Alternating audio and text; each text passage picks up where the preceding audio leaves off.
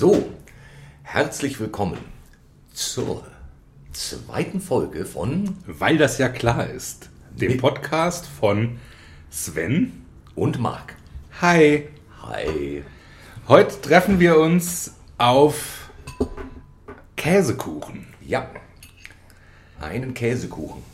Also genau genommen zwei Käsekuchen, weil jeder von uns hat einen Käsekuchen mitgebracht.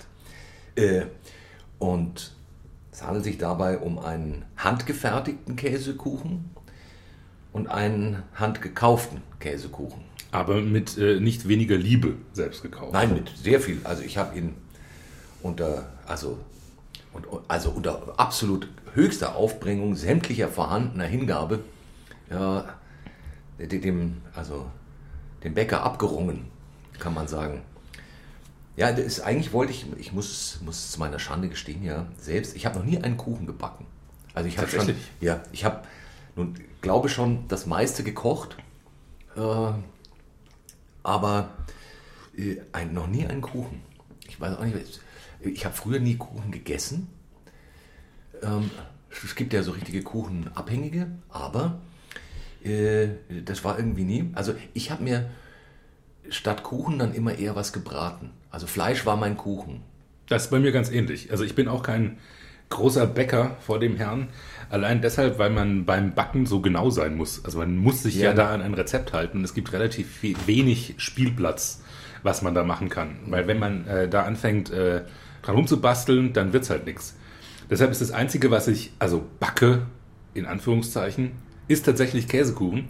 Und zwar New York Cheesecake, weil das mit Backen äh, somit am wenigsten zu tun hat, wenn man sich die Kuchenwelt mal genau anschaut. Mhm.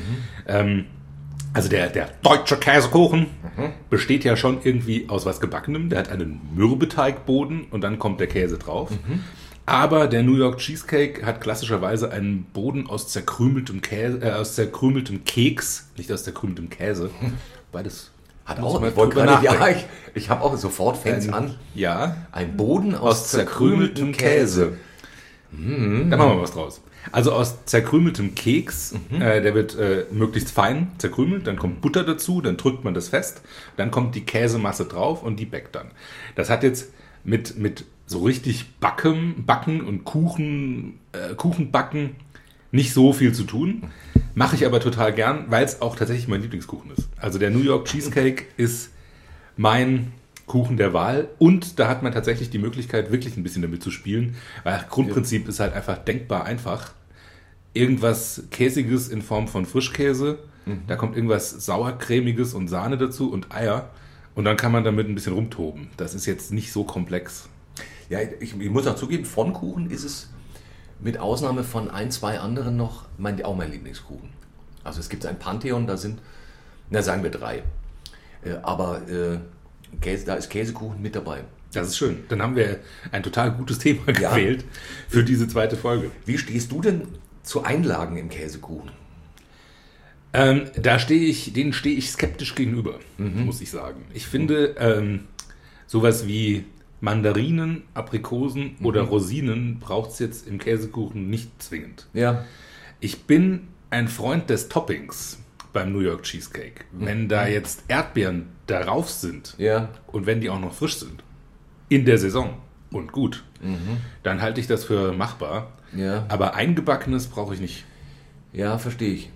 Verstehe ich. Man so eine so eine jungfräuliche Dosenmandarine hinterher am Deckel angebracht. Ähm, erinnert mich auch ein bisschen arg an früher. Sehr früher. ja. An die dunkle Seite an früher. Ja, genau. Ja. Das nicht so schöne als genau kurz nach der Pest. Äh, die Dosenfrüchte. Ja, noch Viertel vor dem Krieg. ja, das war umgingen. Ja, das war das, gar nicht so gut. Nein, das nein. Nee, ja. nee, schwere Zeiten. Aber äh, ich muss sagen, es gibt eine Ausnahme. Ich bin auch ich Rosinen finde ich problematisch. Ähm, Jetzt per se? Es gibt ja totale na, Rosinenhasser draußen in der Welt. Ja, viele. Ich, äh, ich kenne einige absolut ja, ich auch. Äh, Grundsatz-Rosinen-Ablehner. Äh, dazu gehöre ich nicht. Ich auch nicht. Ich finde, Rosinen können sehr lecker sein. Äh, insbesondere. Ah, Rosinennotfall.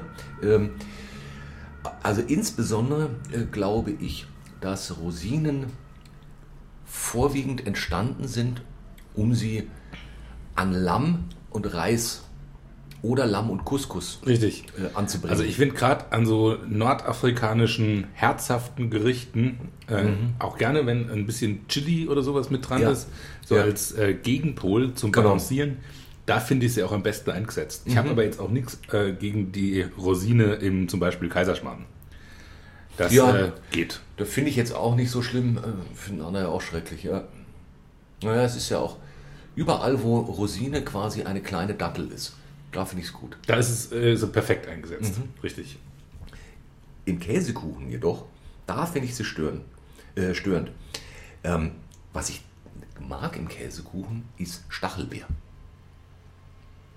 Tatsächlich. Ja. Ja, ich kann jetzt auch nicht äh, unmittelbar sagen, warum. Äh, also es ist, gibt da auch viele, die mh, zwiegespalten sind, aber äh, ich finde es sehr lecker. Das muss ich gestehen, hatte ich jetzt noch nie. Die Stachelbeere hat bei mir eine, einen festen Platz in der Kuchenwelt, da meine Oma meinen äh, zweiten Lieblingskuchen, die Donauwellentorte, nämlich statt mit Kirschen immer mit Stachelbeeren gemacht hat. Äh, Und das war sensationell. da ist die Stachelbeere natürlich am allerbesten aufgehoben. Äh, das stimmt.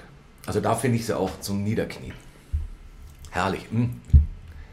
Mit diesem, Jetzt hätte ich auch noch Lust auf eine Donauwellentorte. mit, mit, dem, mit dem weißen Fluff oben drauf. Oh ja, sehr, sehr schön. Sehr, sehr, sehr gut. Ja. Ja. Oh ja. Ja. äh, Vielleicht ein, ein, ein andermal. Sollen wir schon mal vielleicht ein Gäbelchen probieren? Ja, ich finde auch. Ich finde auch dieses Reden über Kuchen. Ja. Es macht irgendwie Kuchenlust. Äh, vielleicht ein Satz zu meiner Interpretation des äh, New York Cheesecakes. Ja, ich sehe, Ähm, das sieht so wasabihaft aus. Es sieht wasabihaft aus, ist aber Matcha. Ich habe also ein kleines bisschen äh, Teepulver mit drin und das Ganze dann äh, überzogen mit einer Schokoladenpanna Cotta. Also als Deckschicht quasi. Das heißt, wir haben was Weltumspannendes von den USA nach Japan, einen Matcha New York Cheesecake mit einer Schokoladenpanna Cotta überzogen. Guten Appetit. Ja, ebenso. Hm. Ich bin ja sowieso auch der Ansicht, also die Verbindung Japan-USA, also äh, alles, was sinnvoll ist und aus den USA kommt, haben die Japaner perfektioniert. Das Und das, was ja. von USA sozusagen in Japan übrig bleibt, ist zu mindestens zwei Dritteln ähm, das, was sinnvoll ist an USA. Das Destillat quasi. Ja. ja. Und das gilt für alles. Also, ob das nun Jeans sind oder Käsekuchen. Hm. Hm. Oh. Oh, lecker. Das ist wirklich fein. Ich benutze relativ wenig Zucker. Das ist, Habe noch so einen kleinen Einschlag Tonkabohne mit drin. ja, die ist. Ja, Tonka Matcha, finde ich, also abgesehen davon, dass es sensationell klingt und so, als wäre das, als gäbe es das schon immer. Als wäre das eh füreinander gemacht. Genau. Tonka Matcha. Mm. Äh, ist die, schmeckt die Kombination göttlich und ich finde auch wenig Zucker sowieso ein Schlüssel zu guten, also nicht nur Kuchen, sondern überhaupt Dessert. Das ist absolut korrekt. Unterschreibe ich. Ja. Das ist ein völliges Missverständnis, dass viel Zucker hilft. Ich finde gerade beim Käsekuchen hast du dann sowas schön Frisches drin, wenn er nicht so oversweeted ist. Und das Oh. tut dem einfach gut. Oversweeted. Ui, ja, ja, ja, ja, ja. Das ist ein Fachterminus aus dem ähm, Ich verstehe. Fachvokabular. Mhm. Ja, ja. Wissen viele gar nicht. Die Profis sagen oversweeted. Ich finde, ähm, den, den du mitgebracht hast, das ist so an der Sweetness-Grenze. Ja, Finde find ich gut. Ist auch eher sehr deutscher Käsekuchen. ja, es ist Ein bisschen fluffiger, nicht ganz so dicht. Ja, ich habe auch extra wirklich den, also den, den ganz geraden, sozusagen die, die X-Achse genommen. Hm. Hm. Mhm. Ja. Werde, also zum New York Cheesecake äh, werde ich äh, das Rezept dann auch online stellen und in den äh, Show Notes zu diesem Podcast verlinken, oh, auf das sich ein jeder Hörer selber ähm, Daran- Käsekuchen versuchen kann. daran erfreuen. Hm. Und wenn jemand äh, uns schreiben möchte und sein eigenes äh, Käsekuchenrezept gerne mit uns teilen will, wir freuen uns. Wir nehmen Hörerwünsche sehr ernst. Uns haben sehr viele Zuschriften erreicht nach der ersten Sendung, dass wir doch bitte einen Gast einladen sollen. Richtig. Richtig. Dem wollen wir natürlich nachkommen, weil im Zweifel die Seriosität äh, jeglicher Sendung immer gehoben wird, wenn man Experten hinzubittet. Richtig. Das haben wir äh, berücksichtigt und äh, dieses Mal einen Gast eingeladen. Unser Gast ist Kees van der Blomgarden, der Leiter der Abteilung für Quark, Creme und Frischkäsebackwaren am international agierenden Institut für Kaseologie in Den Haag. Hallo, Herr van der Blomgarden. Dag, dankjewel. Genau. Ja. Das war uns einfach nur wichtig, äh, auch zu zeigen, wie wichtig uns das ist, was wir an Input und an Feedback bekommen. Genau. Denn nur so kann man besser werden. Ja, ja. Andererseits, wer will das schon? Also richtig noch besser ist die Frage. Wo soll es dann noch hinführen? Ja, überhaupt. Also, neben vielen Fragen, die sich bei dem Besserwerden generell immer stellen, ist die wichtigste, was ist eigentlich besser? Also, was ist damit gemeint? Und besser für wen? Ähm, besser als was? Also dieses, ja, Du meinst, das ist auch ein Bezugsgrößenproblem. ja, das ist so wie sich selbst übertreffen. Ähm, Es wird mühsam mit der Zeit. Äh, Ja, und das, also, das ist einfach manchmal sehr schwer messbar. Ja, und es hat auch so einen, so einen Hybris-Aspekt. Man kann es einfach auch mal gut genug sein lassen. Ja, beziehungsweise, ähm, es, erstens mal, es ist, äh, also, sich selbst übertreffen wü- würde ja beinhalten, dass man schon alles ausgereizt hat. Oder dass man sehr weit unten angefangen hat und es ist vollkommen leicht, sich zu übertreffen. Genau. Und ähm, also es ist ja auch, das sagen ja auch zum Beispiel viele Experten, um nur mal ein Beispiel zu nennen. Wir nutzen ja im, im normalen Alltag nur 10% unseres Körpergewichts. Und, Mir sind es, glaube ich, sogar nur drei. und ich meine, ich, ich glaube, Scientology nutzt dieses Argument auch immer wieder. Körper, Geist und Körpergewicht. Richtig. ist ja der, der, der Dreiklang äh, in der scientologischen Lehre. Genau. Und clear ist der, der sein Körpergewicht in voller Gänze benutzen kann oder sich komplett davon befreit hat. Genau, der, der, der wird dann irgendwie, ich weiß nicht, wie das da heißt, großer Sultan und darf sich. Täter. Äh, ich habe. Dynetic ja tatsächlich gelesen. Also, und dann, Und, und, man, irgendeine ähm, Mütze darf man sich aufsetzen dann, oder? Ja, genau, das ist die Clear-Mütze der Stufe 10. Ähm, und dann hat man es geschafft. Dann äh, ist man, glaube ich, äh, äh, Tom Cruise der Stufe 8 und damit irgendwie gottgleich. Verstehe. Naja, ist auch ein Ziel. Also, gerade wenn man sonst wenig zu tun hat.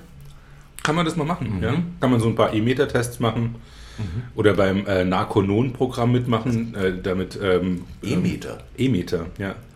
Ja, Äh, das sind so, das ist ähm, ein sehr interessantes Gerät. Da bekommt man so zwei Eumel in die Hand und wird äh, mit irgendeinem Strom durchlitten.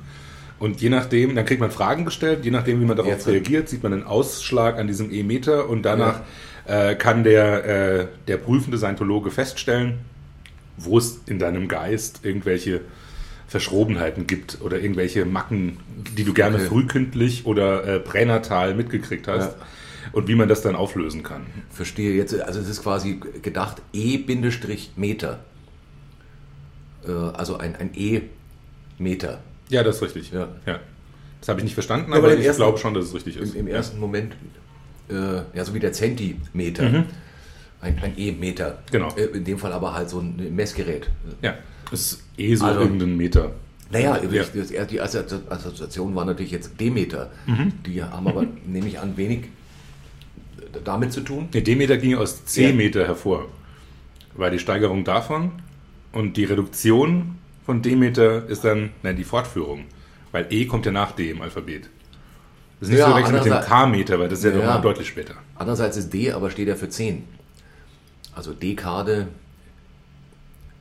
äh, Ja, und E steht für Epsilon. äh, De- Deziliter. Oder die Eulersche Zahl, das kommt auch Genau, sein. ne, Deziliter oder äh, eben Demeter, also 10 Meter. Ich glaube, wir haben uns in der Welt der Maßeinheiten gerade etwas verstiegen.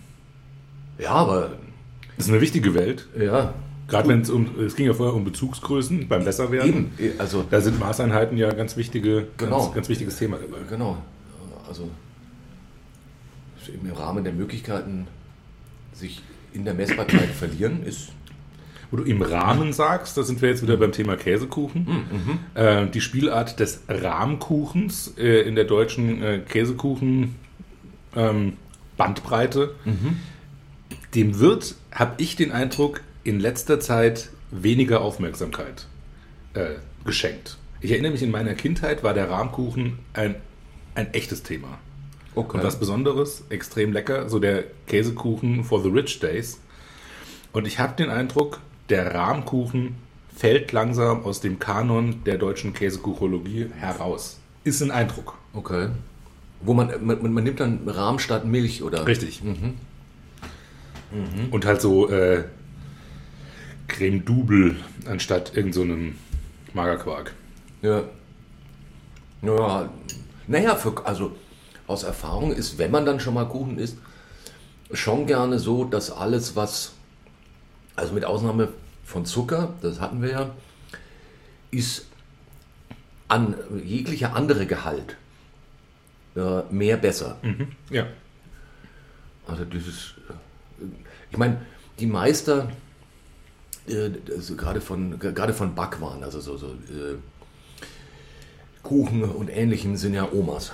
Das ist erwiesen und die, äh, das sind ja auch, also die haben ja das, das finde ich immer so faszinierend. Das ist ja ist ja auch so ein Prinzip von Meisterschaft an sich. Die haben dieses, diese Genauigkeit des Rezept ähm, folgen müssen, transzendiert. Die können ohne Rezept Ja. den Kram machen und es wird besser als mit jedem Rezept und, und so genau kann man gar nicht sein. Da, da ist man so im, im Bereich der Metaphysik, was die da treiben. Äh, und das sind ja oft andere Zusammensetzungen, wo, äh, ich weiß nicht, aus, also wie noch mehr äh, Rahmstufe äh, hineingewalkt wird. Ich habe von meiner Oma tatsächlich so ein paar Rezepte geerbt und da stehen schon sehr, sehr akkurate Angaben dabei, wie zum Beispiel den, Knei äh, den, den Teig kneten, bis er richtig ist. genau. Mhm. Weil das ja klar ist. Ja. Und äh, damit Ja. ist eigentlich alles gesagt. Das ist äh, sehr eine Gefühlssache. Man muss sich mit dem Teig schon so auch mal unterhalten, vielleicht. Auch mal die Meinung vom Teig erfragen, was jetzt Ja. seine Meinung ist zur Richtigkeit der Konsistenz. Ähm, und das ist an ganz vielen Stellen mit drin. Das ist auch, gefühlt ist es dann bestimmte Teige, wenn es ein Regentag ist, bedürfen drei Minuten länger. Äh, Und vielleicht etwas mehr Mehl. Genau, ja, ja. Ich habe immer das Bild auch so von, von alten japanischen Schwertschmieden, die auch äh, da was backen ähm, und das, das ist eben auch, naja, du schmiedest das so lange, bis der Stahl richtig ist und das ist dann der Teig und dann macht man damit und da kann man dann Jahrzehnte daneben sitzen, bis man eine grobe Ahnung davon hat, was richtig bedeuten könnte. Ja, das ist bei Sushi-Köchen ja ähnlich. Der einfach die ersten drei Jahre mal lernt, wie man Reis kocht. Weil da der Teufel im Detail steckt. Ja. Mit dem Gefühl. Ja, das kann ich sehr nachvollziehen, allerdings nicht nachmachen. Nein, mir fehlt da tatsächlich, äh, ich, ich bin da eher so der 80-20-Typ. Mir reicht es irgendwann. Ja. Und wenn ich denke, ja, Mail passt schon, machen wir ein bisschen Ketchup drauf und vielleicht etwas mehr Salz und vielleicht noch ein bisschen Säure und dann, ist, dann passt schon. Mhm. Ähm, da, ich muss es gestehen, da äh, fehlt mir äh, fehlt mir der Zug zur absoluten Perfektion. Ja, das ist auch, das geht mir ganz genauso. Da ist, sitzt auch kein, sitzt kein innerer Tetan, der sagt, Nein, nein, jetzt reiß an, da, sondern nee, ähm, da, da sitzt ein äh, sehr gemütlicher, dicker Junge, der sagt, leg dich lieber noch mal hin. ruhig brauner, Genau. langsam. Was ist eigentlich, hast du die Serie schon fertig geschaut bei Netflix? Genau. In der Ruhe liegt die Kraft. Genau. Ich mag übrigens auch sehr den von dir servierten begleitenden Mokka. Ist ja auch noch ein Thema, das wir gerne streifen können. Was trinkt man zum Kuchen? Hm, Der Klassiker ist natürlich Kaffee. Ähm, Ja, Ich find's was auch- für einen Kaffee denn? ja, ja, ich finde es ja auch richtig. Theoretisch finde ich sogar zu Kuchen im Gegensatz zu vielen anderen ähm, oder den wenigsten Dingen kann man den richtig fiesen Oldschool-Filterkaffee servieren. Äh, Da, da geht es noch zusammen. Ansonsten finde ich, hat er einfach, äh, wie soll ich sagen, er hat sich überlebt. Ähm, Nee, er kommt ja gerade wieder. Es war so, Es gibt ja gerade die große Renaissance des Filterkaffees. Des Handbrühens mit, mit so einem ähm, Keramikfilterhalter mit aufwendigen Brühsystemen. Der, der Filterkaffee kommt gerade massiv zurück in die Barista-Szene. Verstehe. Ja, da, da, aber da, da geht es ja schon weiter. Äh, Da sind wir schon dabei. Da sind wir mitten Also- im Elend. genau. Bei Barista finde ich ja, ähm, also ein einstmals sehr, sehr sinnvoller Begriff, um Menschen in italienischen Bars zu bezeichnen. Äh, Und das war, hatte seine Richtigkeit. Die, die sollten so heißen, das war einfach deren Bezeichnung. Ne, So, was weiß ich, wie der Bäcker. War das der Barista. Der hatte seine Funktion. Ähm, der Ort war befriedet, weil es ihn gab. Und das war aber niemals irgendein Hipster, der einen Wochenendkurs absolviert hat, um danach einen von der Bohne erzählen zu können. Und einen Schwan in Milchschaum malen zu können. Ja, richtig, genau. Oder einen Tannenbaum. Mhm. Ganz genau. Da hast du vollkommen recht. Genau. Ja, es ist. Mach Kaffee. Entschuldigung, ja. Ein italienischer Barkeeper würde sagen, keine Haare am Sack, aber eine Tanne in den Kaffee malen. Das ist. Dankeschön. Vielen Dank. Entschuldigung. Mag ich billig, aber äh, von Herzen. Ja, und richtig. Ja. Äh, äh, Vollkommen unterschrieben. Ich bin tatsächlich ähm, eher so der italienische Kaffeetrink-Typ. Äh, den Cappuccino zum Frühstück, hernach nur noch Espresso. Und äh, allerdings deshalb, weil ich Filterkaffee schlicht nicht vertrage. Die Auslaugung vom Koffein ist beim Filterkaffee ja ungefähr dreimal höher als bei einem Espresso. Auch das wissen viele nicht. Viele denken ja, der Espresso ist die äh, Koffeinbombe. Ja. Äh, falsch. Äh, viel mehr Koffein hat der langsam auslaugende Filterkaffee. Und da äh, habe ich so einen, einen Gendefekt, den ich von meiner Mutter, vielen Dank Mutter, geerbt habe. Äh, da werde ich zum Kolibri. Da fliege ich im Haus Ah, echt? Ja, Oh, kriege ich Geflatter. Habe ich bei Tee übrigens auch. Anderthalb Liter Ja, grüner gut. Tee und Ja. ich bin vier Tage lang wach. Ja, bei, bei Tee, je nach, also je nachdem, je nach wie lang ziehen, ist auch schon auch. Also, ich kann gar nicht so viel Kaffee saufen, als dass es äh, einen Hardcore-schwarzen Tee ersetzen Doch, würde. doch das geht. Ja, also ich, beim Filterkaffee habe ich das relativ früh. Aber es ist auch, also, es, es gibt so eine Grenze, wo so eine innere äh, Kurzatmigkeit eintritt. So, und was ich daran nicht mag, ist, äh, es ist ein Zustand der Unruhe mit Müdigkeit. Ja. Also das, ist so, ganz grauenhaft. Du liegst im Bett, bist hundemüde Genau. und dein Körper sagt, dim, dim, dim, dim, dim, dim, ja, schlaf ich aber nicht. Haha. Das ist grauenhaft. ja, aber man kann auch nicht sinnvoll irgendwas Nee. tun und sagen, na Weil gut, dafür bist du zu dann müde. arbeite ich halt durch zwei Tage. Äh, au contraire. Ja. Oder irgendwas anschauen geht auch nicht. Dann nickst du beim Einschauen immer wieder weg, denkst, ja gut, jetzt lege ich mich hin und Ja. bist dann wieder wach. Ja. Eine Scheiße. I love it. Ja. Und das habe ich mit Espresso nicht. Da kann ich schon sehr, sehr viel Espresso trinken, bis das eintritt. Und bei Filterkaffee Mhm. habe ich es total schnell. Ja, und in dem Fall, das ist ja ein, ein Oldschool äh, Mokka, also der Sehr gut. zubereitet wird auf traditionelle Weise, nämlich Kaffee in die Tasse löffeln, Wasser drauf gießen, warten, bis sich der Kaffee setzt, fertig. Und ähm, damit das funktioniert, muss der Kaffee sehr gut sein. Ähm, also sonst, ähm, naja, äh, gehen tut's mit so ziemlich allem. Ist dann halt nicht so gut. Das kann man sogar mit ganzen Bohnen machen. Ist dann halt noch weniger Ja, gut. genau.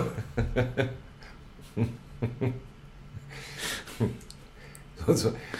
Ja, oder die Hardcore-Variante. Ähm, Steve Martin in Tote tragen keine Karos. A cup of my famous Java. Wo er ein Kaffeepaket mit ein bisschen Wasser aufrührt und noch ein Ei reinhaut. Lecker. Auf eine Eierspeis schreibe ich mit auf die Liste drauf. Das müssen wir auch mal machen. Oh, mhm. ja, das stimmt. Hm. Ich nehme mal kurz noch ein Stück Kuchen. Ja, unbedingt. Und, aber ich finde, Kaffee zum Kuchen ist schon eine sehr hübsche Na, das äh, ist richtig. Das finde ich total gut. Auch das Bittere nimmt das Süße wieder ein bisschen weg. Das ist einfach eine sehr schöne Balance. Ähm, auch der Zucker, der ja auch in einem wenig gezuckerten Kuchen ja trotzdem drin ist, gibt dir zusammen mit dem Koffein so einen kleinen Nachmittagskick. Äh, das ist schon ist keine blöde Geschichte. Gefällt mir ausgesprochen gut. Ist auch, ähm, also ich finde es passender als Tee. Ja, also, Also, Tee zum Kuchen. persönlich. äh, Ich mag Tee. Ich mag Tee aber tatsächlich lieber solo. Ja. Ähm, und finde zum Kuchen brauchst du es nicht.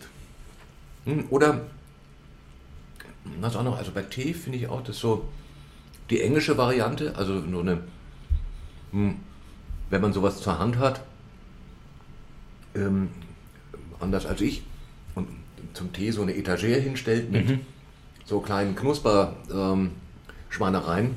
Also eher so der, der High Tea in der Ja. britischen Kultur, wo es Ja. auch ein kleines äh, Cucumber-Sandwich dazu gibt. Da- Das ist hübsch. Das finde ich, das ist wiederum richtig. Und vielleicht so ein kleines Petit Fou, das Ja. geht.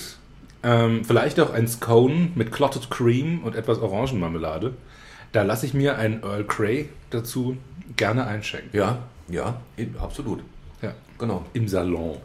Ansonsten kann man zu Tee auch Zeremonie servieren, wie die Japaner, finde ich, geht auch. Mhm. Oder so einen kleinen Haps, irgendwas. Fischbrot. ich weiß. Ja, Fischbrot geht ja immer. Ja, das stimmt. Das stimmt. Ah, ich hatte gerade vom geistigen Auge so ein nordnorwegisches oder, oder isländisches Teeritual, wo man so gegenüber sitzt, einen Tee bereitet und dazu einen Matjes äh, schält. Das Hellen des Matjes geht einher mit dem rituellen Einschenken eines Schwarztees. Ja, So will Ja. es die Kultur. ich glaube, mir steigt der Ohren zu Kopf. Ich merke es. Ja. Ja, Gefällt mir. ähm, ich kann kurz meinen mein Erstkontakt mit dieser amerikanischen hochverdichteten New York Cheesecake äh, Variante äh, erzählen. Gerne. Das war lustigerweise nicht in New York, sondern in Chicago bei der Chicago Cheesecake Factory. Oh, äh, die, die einigen Käsekuchen-Ruhm hat und auch großartige Bewertungen überall kriegt, wo es so verschiedene Varianten von Käsekuchen gibt. Und ähm, ich habe zwei Stücke Käsekuchen bestellt, weil ich gedacht, wenn ich schon mal da bin, sind halt zwei Stück Käsekuchen. Und das war mir nicht möglich, die auf einen Satz zu essen, weil es so eine hochverdichtete Käsemasse war. Gerade die Schokoladenvariante davon war so dicht, dass um den Käsekuchen so kleinere Käsekuchen in Umlaufbahnen drumherum kreisten. Und wenn man nicht aufgepasst hat, Materie aus der Umgebung angezogen wurde. Ich glaube, es sind auch einige Kinder aus der Nachbarschaft in diesen Käsekuchen verschwunden. Einfach weil da, das, da ist ein schwarzes Loch an Käsekuchen entstanden. Ich weiß auch nicht, ob die Filiale noch aufhaben darf, allein aus Sicherheitsgründen. Aber das war irrsinnig. Also du konntest tatsächlich äh, die Gabel in den kompletten Kuchen stecken Ja. und konntest dann mit den Kuchen hochheben und da hat sich ja überhaupt gar nichts bewegt. Das war einfach hochverdichtete Materie. Irrsinnig lecker. Nach der ersten Gabel habe ich gedacht, ich möchte eigentlich nie wieder was anderes essen. Nach der zweiten Gabel habe ich gedacht, okay, du kannst nie wieder was essen, weil du bist in einem Ausmaß satt, wie du es bisher nicht kanntest. Und mit dem Rest kannst du Kenia durchs nächste Jahr bringen. Das war, das war herausfordernd, aber lehrreich. So viel zur Chicago Cheesecake Factory. verstehe. Teilt euch mit der Familie ein halbes Stück Kuchen. Reicht Äh, völlig. reicht voll und ganz. Und lasst nicht die Augen größer, weil die Augen sind größer als der Magen. Und ich weiß, wovon ich da spreche. Das sollte ich mal ausprobieren, wenn irgendwann ähm, es wieder dazu kommt, dass ich durch die Lande toure, so als Notration einfach ein, ein Stückchen eines so gearteten Käsekuchens Ja. mit, mitnehme. Bringt dich durch Wenn- die Wochen. Genau. Weil man im Zweifel einfach äh, unabhängig ist. Ja, das ist Also- so ähnlich wie das Lembas-Brot bei den Hobbits. Ja, genau. genau. Einfach Unabhängigkeit. Richtig. Schaut ein bisschen komisch aus, riecht irgendwann seltsam, Ja, aber äh, ist aber nahrhaft. Also, falls Prepper zuhören, kleiner Tipp. Chicago Cheesecake Factory. Bam. Sehr schön. Hm. Ja, sag mal, sollen wir schon äh, uns heranwagen. Wir könnten eine Pause machen vorher. Ah ja, das stimmt. Das stimmt. Also ich finde, Das stimmt. Jetzt ähm, allein schon, allein schon der Gedanke an, an, an so hoch verdichteten Kuchen erschöpft. richtig. Da muss der Magen kurz Äh, arbeiten. Sollten wir einfach äh, ganz kurz eine Pause machen? Soll ich die Pausenflöte spielen? Aber bitte, unbedingt. Unbedingt.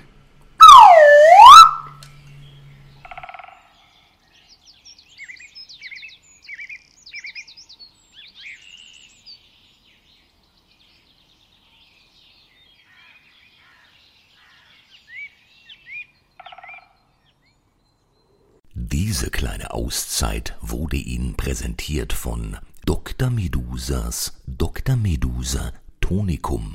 Nur echt von Dr. Medusa. So. Schöne Pause. Ah, das. hat gut getan. Mir geht's viel besser. Ja. Hat Ja. sich alles etwas gesetzt. Und ich bin bereit für unsere Lieblingsrubrik Ja. What Jawohl. the Fact. What the Fact? Finde den Fakt. Kurz zur Erklärung. Finde den Fakt funktioniert so, dass jeder von uns beiden zum Thema äh, der Folge äh, eine kleine Geschichte, einen kleinen Text schreibt, sich da in unglaublichem Blödsinn ergeht, aber einen Fakt verstecken muss, der stimmt, den der andere dann finden muss. Und äh, über die Folgen wird gezählt und wer am Schluss gewonnen hatte, ist der Sieger. Genau. Ähm, möchtest du diesmal beginnen? Sehr gern. Oder letztes Mal? Richtig. Ja, das letztes lassen wir jetzt äh, gerne. Äh, mein Text heißt zum Thema passend der Käsekuchen. Weil das ja klar ist, geht die Geschichte des Käsekuchens zurück bis in die griechische Antike, wo ja alles von Kultur seinen Ursprung hat. Der Käsekuchen, der Plakous casualis, wie er auf Altgriechisch korrekt heißt, war im alten Griechenland aber nicht nur schnödes Backwerk. Er hatte, könnte man sagen, seine erste Blütezeit und war Symbol und politisches Instrument. In Kriegssituationen galt das Verschicken eines Käsekuchens an das gegnerische Lager als Gesprächsangebot mit der subtilen Empfehlung an die Gegner, sich auf Kapitulation einzustellen. Wurde auf den Käsekuchen nicht reagiert oder wurde er gar als Provokation aus dem Lager katapultiert, wurde danach der Blacos extinctorus verschickt. Ein Auflauf aus zerkochtem Dackel, muss ich kurz selber lachen, aus äh, zerkochtem Dackelpenis und verbranntem Brokkoli, der weniger subtil darüber informierte, dass sich die Gegner äh, Verhandlungen für dahin in die Haare schmieren können und jeder einzelne brutalst niedergemetzelt werde. Der dänische Kasiologe und Milchwirtschaft, Milchwirtschaftshistoriker Jens Axel Nielsen fand in seinen Studien zur Bedeutung des Käsekuchens im alten Griechenland heraus, dass besonders der große Staatsmann und Redner Alkibiades Käsekuchen einsetzte, sowohl in der oben beschriebenen Art in der Schlacht, aber auch um befreundete Philosophen und Denker einzuladen. Die historische Gebäckforschung spricht hier von der Phase der Plakokratie, etwa 425 bis 410 vor Christus.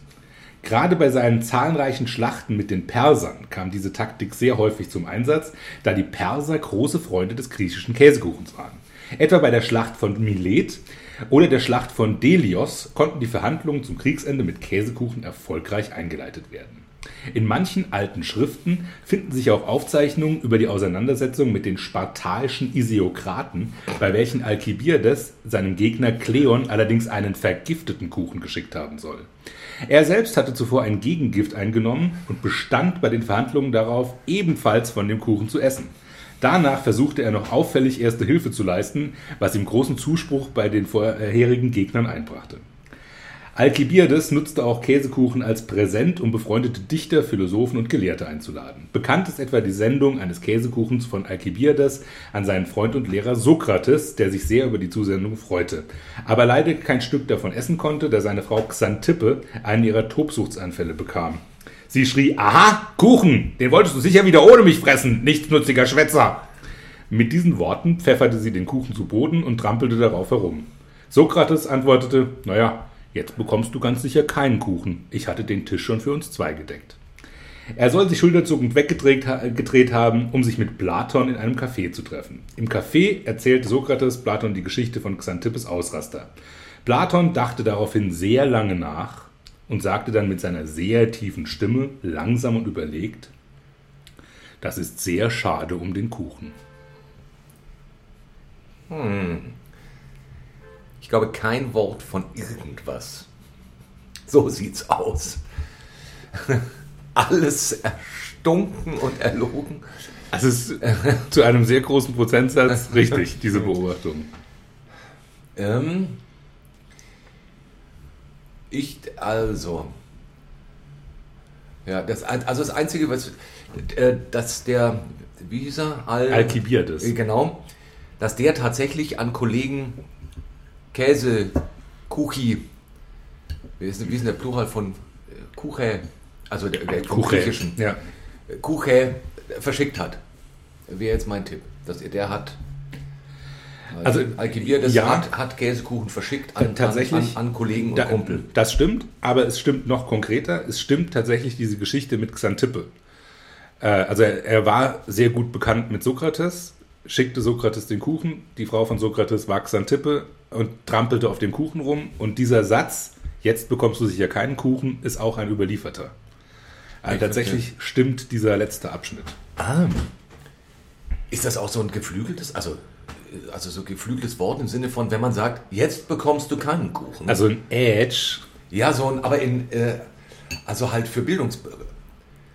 Das fände ich schön, also so, so, wenn man so dandyhaft, jetzt so ein bisschen überhöht, mal sagen möchte, äh, jetzt kannst du mich mal am Arsch lecken, stattdessen halt zu sagen, für dich heute kein Kuchen. oh Freund, du bekommst heute keinen Kuchen. Also- Also, ein, ein, ein, ein einfach Grundsatz, äh, nicht Grundsatz, sozusagen für die, dass heute bekommst du kein Foto der klassischen Bildung. So. Also es wäre mir jetzt nicht bekannt, dass dem so ist, aber wir können damit heute beginnen, es zu einer solchen Tradition zu machen. Richtig. Ähm, allein, weil es äh, gut klingt Ich finde und auch. äh, richtig ist. Ich finde auch, also der Satz, und äh, es ist auch, es ist ein schönes Bild. Heute bekommst du keinen Ja. Kuchen. Aber ich würde sagen, ähm, ist richtig, Komm, hat er verschickt, kann man zählen lassen, würde Ha. ich sagen, ein Punkt für dich. hurra. Ich äh, schreibe das kurz in unsere Punktetabelle.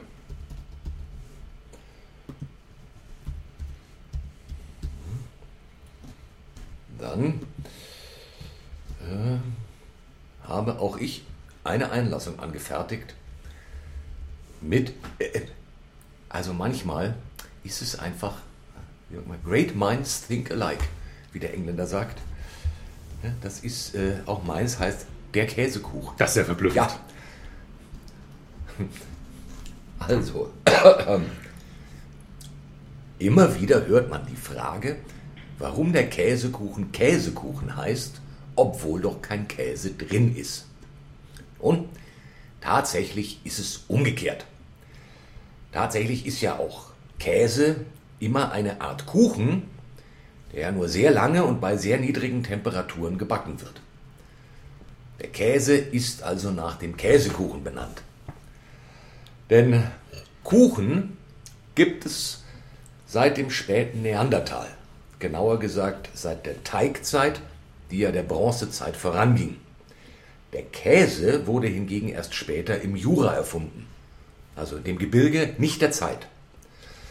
Und zwar wurde er erfunden, um den Magen zu schließen. Der Landwirt Urs Wetzli litt vor 1700 Jahren an mehreren Magendurchbrüchen, die er allesamt mit einer Mischung aus Gruyère, Vacherin und Emmentaler flicken konnte. Diese, rein ursprünglich, äh, diese ursprünglich rein medizinische Verwendung schmeckte so gut, dass man sie nach dem sonst üblichen Dessert, nämlich dem Käsekuchen, dann Käse nannte. Diese Erfindung wurde fast parallel in Holland von Frau Antje und in England vom Earl of Cheddar gemacht.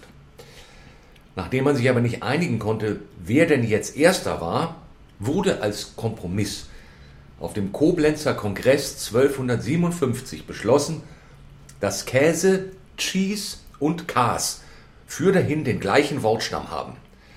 Man einigte sich hierbei auf einen behaupteten vulgärlateinischen Ursprung. Den gleichen vulgärlateinischen Ursprung, übrigens, also äh, Käse, Cheese und Kas haben den gleichen vulgärlateinischen Ursprung wie die ja völlig gleich klingenden französischen Bezeichnungen Fromage und das italienische Formaggio. Weil das ja klar ist. Letztere, also Fromage und Formaggio, bedeuten aber Formkäse, weil die Franzosen und Italiener Scheibletten bevorzugten und damit ja auch ihre Badezimmer kachelten. Diese Verwendung blieb dem Käsekuchen erspart, der nur in entlegenen Provinzen als Zahnfüllung genutzt wurde. Abschließend noch ein Wort zum umgangssprachlichen Ausdruck das ist doch Käse. Im Original this is cheese. Käsekuchen war nämlich in der Tat eine der absoluten Lieblingsspeisen von Queen Victoria, die ihn auch mindestens einmal pro Woche zubereiten ließ. Nun soll es beim Besuch eines französischen Abgesandten zu einem Missverständnis gekommen sein, weil der die salzige Variante erwartet hat, aber die süße bekam. Und dabei soll der Ausspruch, das ist Käse gefallen sein, der bis heute bedeutet, dass etwas Unfug ist. So wie, bis auf eine Ausnahme, dieser Text. Wow. Hm. Wow. Also, das ist wirklich alles Käse gewesen. Respekt. Respekt. Aber ich würde sagen, es ist Queen Victoria, die einmal die Woche Käsekuchen haben wollte. Hm? Weil das klar ist, finde ich, find ich total glaubwürdig. Wäre ich hm. Victoria, würde ich Käsekuchen essen wollen. Hm. Ähm, ja, das, äh, den habe ich wohl platziert. Es stimmt aber nicht. Bin voll reingelaufen. Ja. Äh, tatsächlich hat Käse, Cheese, Cars, Fromage und Formaggio allesamt denselben Ursprung. Nämlich ein vulgärlateinischer Ausdruck, äh, Caseum Formatis oder irgendwie mhm. sowas. Und die einen haben das Caseum genommen und die anderen das Formatis, äh, um sich darauf zu beziehen. Sehr gut. Ich fand Aber, äh, vulgär äh, lateinisch auch sehr schön. Ja. Ja, sehr gut. Ich finde auch, dass, äh, also als ich es gelesen habe, dachte ich mir auch, das klingt, als hätte ich es erfunden. Ja. vulgär lateinisch. Ja, natürlich. Der Scheißkäse. Ja, und die einen haben genau, die einen haben das Wort genommen, die anderen dasselbe und das heißt irgendwie äh, formatierter, äh, genau, formatierter Käse. Mhm. Wie die das formatiert haben damals. Äh, ich kenne Formatieren eigentlich erst seit Disketten. Ja. Und seitdem habe ich schon nie wieder, verstanden. Ja, genau. das hat auch nie wieder gebraucht.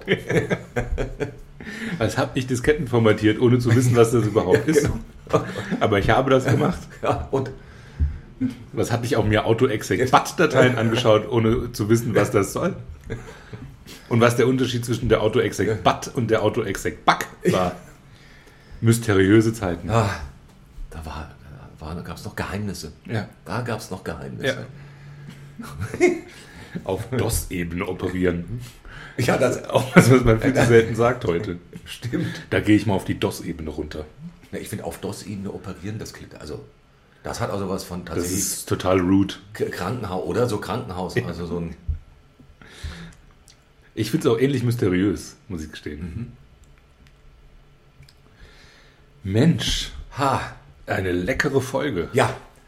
Ja, hm, köstlich. Jetzt sind wir mit Zucker und Kaffee äh, auch bereit, äh, sofort sozusagen den Sport des Geistesmenschen zu machen, hinlegen. Richtig. Äh, der, der sportliche Anreiz ist, äh, zur Horizontalen zu kommen und in der dann zu verharren. Ja, genau. Für einen 20-minütigen Powernap. Jawohl. Und ich finde, das sollten wir jetzt machen. Das haben wir uns verdient. Genau. Ja. Es war uns eine Freude. Bis nächste Woche. Ja, auf Wiedersehen. Ciao.